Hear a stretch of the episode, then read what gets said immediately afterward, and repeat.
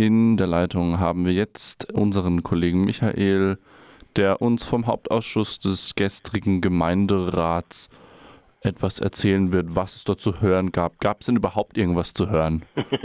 ja, die Sitzung war wieder so wie beim Bauausschuss eine sehr kurze Sitzung, was den öffentlichen Teil betrifft. Insgesamt waren es 22 Minuten und äh, in diese 22 Minuten wurde einiges gepackt, nämlich Fragen in Bezug auf die Frage, ob denn die Vorlage zu äh, den außerplanmäßigen Ausgaben, Sozialausgaben, äh, ob die denn äh, äh, die äh, äh, zusätzlichen Einnahmen, die sie bekommen haben, überhaupt äh, adäquat ausbildet. Aber dann wurde das Vertrauen gegenüber der Verwaltung erklärt und in das Protokoll soll aufgenommen werden, äh, wie, wie denn diese Einnahmen, die da zusätzlich aus dem Bund geflossen sind, in den zusätzlichen Aufwendungen dann ausgedrückt werden. Ansonsten wurde auch kurz erörtert, ob es überhaupt so klug ist. Die Stadt macht ja eine, hat ja das Recht, Vorkaufsrechte auszuüben. Es gibt äh, ein Gebiet in St. Georgen, der sogenannte Ruhbankweg Ost, wo eine Vielzahl von Grundstücken da sind, und äh, da diese Grundstücke im Flächennutzungsplan schon als künftige Baugebiete ausgewiesen sind, haben sie ein Vorkaufsrecht. Äh, in diesem Fall äh, hatte im Jahre 2013 eine der Freiburger Immobiliengesellschaften, die Treubau, äh, einen Vorvertrag abgeschlossen und mit einem der Verkäufer äh, dieses äh, Grünlandgeländes und der beläuft sich auf immerhin doch satte 180 Euro pro Quadratmeter, also äh, ist schon beinahe mehr als Bauerwartungsland, was da äh, gezahlt worden ist. Die Stadt wird dieses Vorkaufsrecht ausüben. Es kann aber auch sein, dass die äh, Treubau gar nicht äh, zum Zuge kommen kann und äh, auf ihr Optionsrecht, dann geht es in die nächste Runde rein, dann kann der Verkäufer wieder verkaufen und dann erst das Vorkaufsrecht der Stadt ausgeübt werden. Also das war so ein bisschen kontrovers unter äh, den äh, Gemeinderäten äh, ob man dann nicht äh, dieses Vorkaufsrecht, das ein preislimitiertes ist, nämlich was die Sachverständigen sagen, was es wert sein könnte, bis dahin darf nur bezahlt werden. Ähm, das ist so eine äh, äh Fragestellung, die kurz angerissen wurde.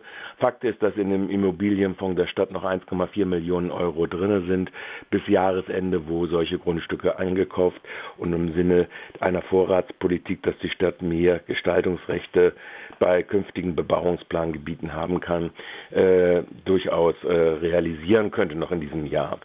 Ja, das war der eine Beschlusspunkt, den der Haupt- und Finanzausschuss äh, abschließen konnte und dann auch einschließlich abgeschlossen hat. Ansonsten äh, ging es um die Annahme von Spenden, auch ein Beschlusspunkt, die angenommen worden sind, aber auch nochmal, glaube ich, wenn ich richtig informiert bin, auch noch in den Gemeinderat äh, reingehen. Und ansonsten war das eigentlich Interessantere von der ganzen Angelegenheit doch durchaus noch einmal ähm, die Frage, wie denn äh, äh, ein Artikel der Badischen Zeitung in Bezug auf Luftfilter in den Schulen. Die Stadt ist ja Schulträger und soll, äh, kann Luftfilter beim Bund und über das Land anschaffen. Und da hat es offensichtlich ziemlich viel Ärger gegeben in einem Quartier- und Elternbeiratsvorsitzenden. Daraufhin hat die Schulbürgermeisterin eine Erklärung abgegeben, dass sie sehr vertrauensvoll mit allen Schulleitungen zusammenarbeitet und selbstverständlich, dass in den Budgets drin äh, vorhanden ist und auch die Betriebskosten abgedeckt sind. Äh, die können wir auch irgendwann mal dieses Statement nochmal von der Schulbürgermeisterin dieser Tage publizieren auf unserer Webseite am Schluss dieses Artikels. Also das war also der Punkt. Was mich mich gewundert hat, ist, äh, dass die Gemeinderäte nicht darauf reagiert haben, nicht darüber geredet haben. Also das ist äh, dann doch schon ein bisschen verwunderlich.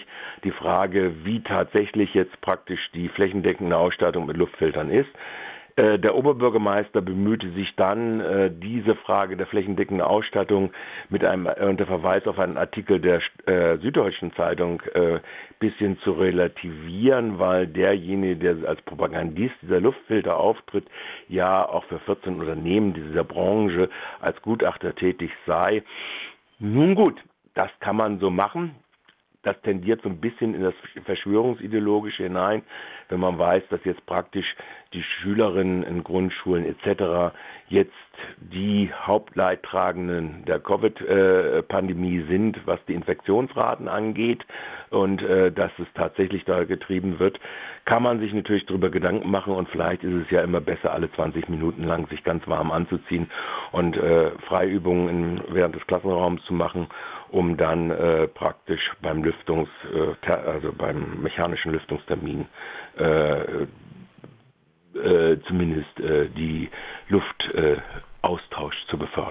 Und die Lüftung wird jetzt nicht nochmal irgendwann in einer späteren Sitzung, in einer nicht öffentlichen Sitzung diskutiert. Das war jetzt nur diese Gemeinde, äh, dieser Hauptausschuss und Finanzausschuss. Das war jetzt nur die Erklärung der Bürgermeisterin oder Bekanntgaben und aktuelles Luftfilter waren drauf schon mal. Äh, auch in nicht öffentlicher Sitzung werden, glaube ich, wenn ich das richtig gesehen habe, ich habe jetzt noch nicht das gesamte Protokoll äh, beziehungsweise die Einladung zur nächsten Gemeinderatssitzung genau gesehen, äh, aber werden auch irgendwie irgendwie auftauchen.